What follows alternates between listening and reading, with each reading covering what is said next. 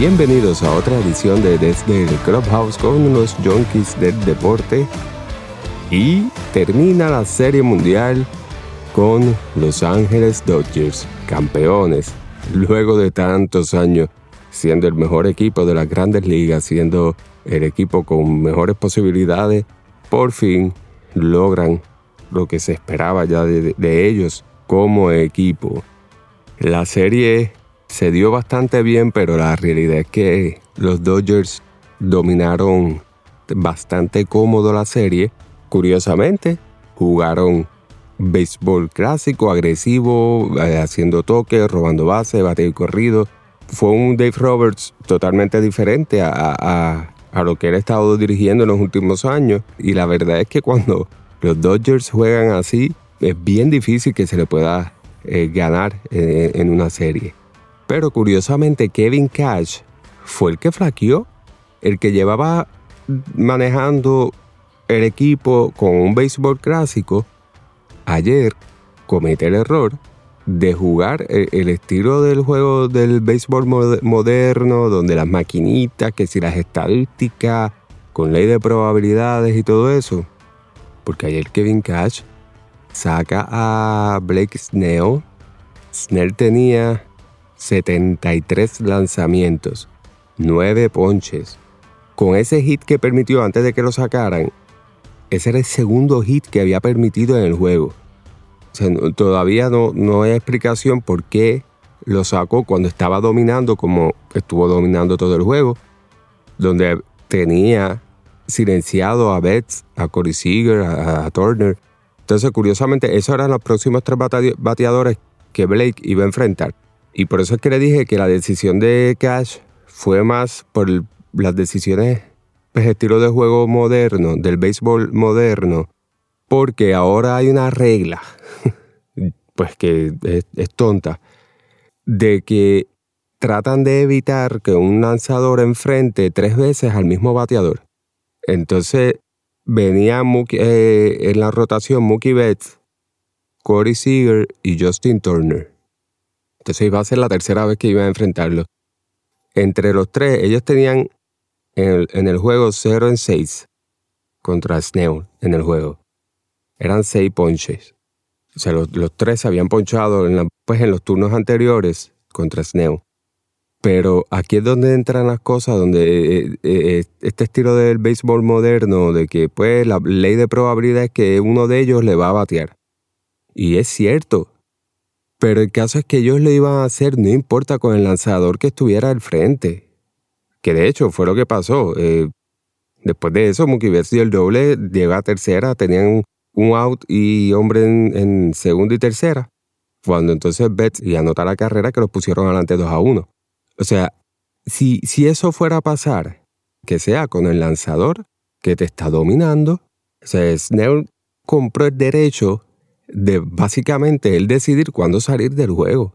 De verdad que fue una decisión bien tonta, bien tonta de, de, Kevin Cash. No, no, no, hay, no hay manera de, de, que pueda explicarlo. Esa decisión lo va a perseguir por toda su carrera.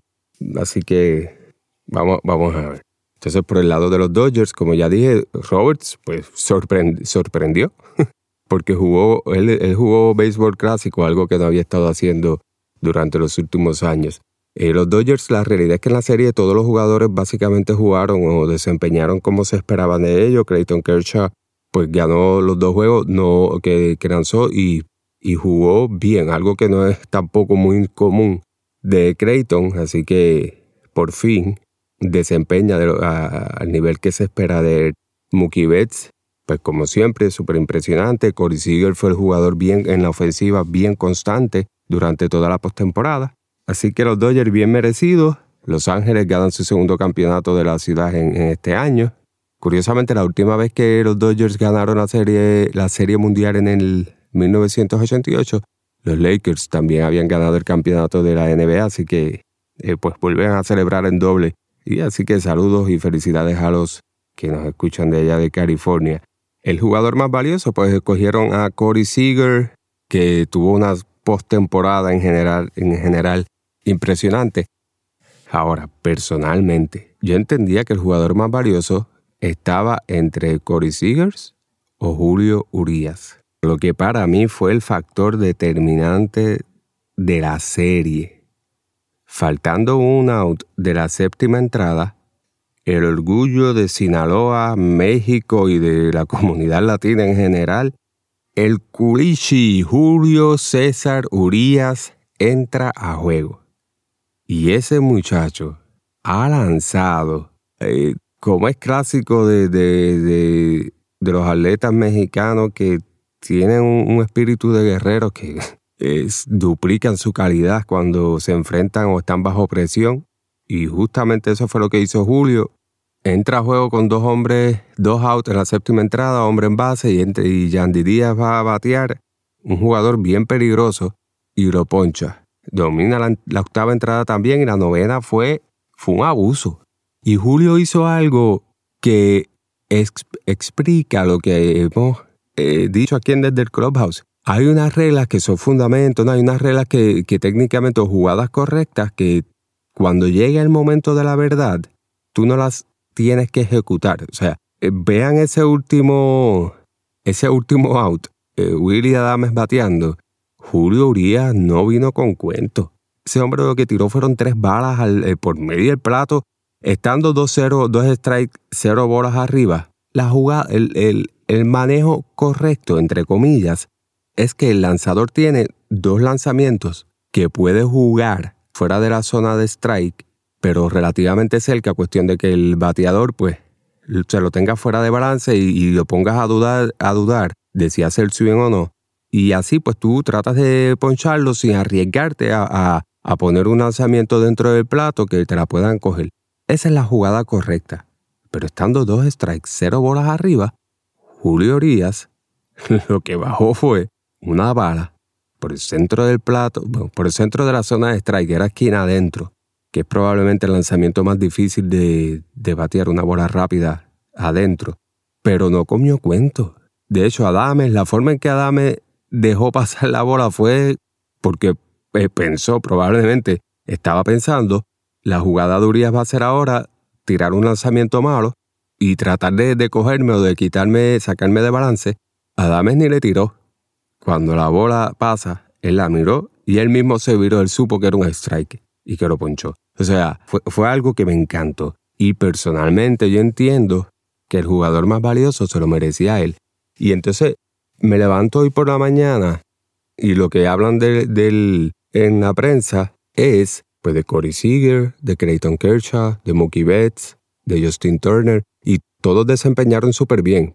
Pero indigna un poco porque Urias casi no lo mencionan, y perdónenme, pero Urias eh, tuvo una serie eh, postemporada espectacular, ganó cuatro juegos, no perdió ninguno, un era de 1.17, ponchó 29, 23 entradas, y la cuestión es que fue bien, fue oportuno. Y esta es la razón por la que entiendo que Urias mereció eh, ser el jugador más valioso y, quizás cojugador, o sea, que tú escoger a Urias y a, y a Corey Seager, porque fueron los factores constantes durante toda la postemporada. Pero esta es la razón por la que creo que Urias mereció que debió ser por lo menos co-jugador más valioso, compartido. Porque los Dodgers tienen un cuerpo de lanzadores bastante bueno. La ofensiva, ahí no hay mucho que buscar. Eh, del 1 al octavo todos pueden batear. De hecho, los Dodgers serán el mejor equipo del bateadores del sexto al noveno, que tenían mejor eh, por ciento de bateo, carreras anotadas, impulsadas. O sea que los Dodgers ofensivamente, pues eh, ellos ganan, eso se espera de ellos. Pero los Dodgers, el factor que hacía a ellos perder juegos que debían ganar era cuando venía el cuerpo de relevistas, cuando sacaban el lanzador iniciador y entonces venían los relevistas y ahí se le iba el juego de las manos a los Dodgers. Entonces, esa, esa era la única debilidad de ellos. ¿Y quién cubrió esa debilidad? Y aunque ayer fueron varios lanzadores, los Dodgers usaron 6 o 7, no recuerdo, pero usaron varios y todos jugaron, desempeñaron bien. Pero esa clásica de que en algún momento el cuerpo de relevista se caía, quien cubrió y tapó esa debilidad fue Julio Urias. Y la forma en que dominó es que no, solamente los lanzamientos, los strikes, es que, es que dominó. Y Julio contra merece más atención mediática de lo que están haciendo porque yo les digo, por lo menos en, las páginas en las que estoy, que estoy viendo y entrando, los artículos que estoy leyendo, pues bien poco eh, mencionan a Urias, lo cual es un poquito indignante, frustrante de verdad, pero obviamente él, él, sabemos que él no está pendiente a eso, el muchacho es un atleta pues que sale una vez de mil en cienta en cada generación, no es algo que se va a ver muy constante, así que eh, los Dodgers tienen un, futuro bien prometedor para los Dodgers con eh, Julio Urias y con el equipo en general, porque la realidad es que este es el mismo equipo que va a llegar probablemente que va a empezar la próxima temporada. No soy fanático de los Dodgers, pero me alegra, me alegra que hayan ganado, porque pues después de haber perdido en 2017, sabiendo lo que estaba pasando o lo que estaba haciendo Houston, pues, pues hasta cierto punto estaba a favor de ellos de que ganaran porque pues se lo merecían. Entonces, en, otra noticia, pues que salió aparentemente Justin Turner sale positivo al, al COVID, por eso lo sacan en, la novena entrada y al principio de la celebración no pudo salir. Después salieron unos videitos por ahí que sí salió a celebrar abrazándose pues con algunos de los jugadores y pues tomándose la foto con el trofeo. Entiendo un poco la lógica de, de, de algunos de los jugadores porque pues ya había jugado ocho entradas con ellos, estaban chocando manos, abrazándose durante todo el juego, así que me imagino que la lógica era, pues, si nos contagiaste, pues ya pasó en algún momento durante el juego. Eh, sí, lo único era que pues la familia de los jugadores estaban en el campo, había niños, así que esperemos que no salga, no salga un brote grave de, de eso. Así que veremos a ver. Así que termina la temporada de las grandes ligas, vamos a seguir hablando ahora del soccer. Luego te explico de algo que está pasando con Cristiano Ronaldo otra vez, que también vuelve a dar positivo al COVID. No va a poder jugar contra el Barça. Y yo estaba esperando ese juego con tantas ansias. Y, así que eh, venimos con más detalles luego. Gracias por escuchar esta nueva edición de los Junkies del Deporte con Desde el Clubhouse. Así que hasta la próxima.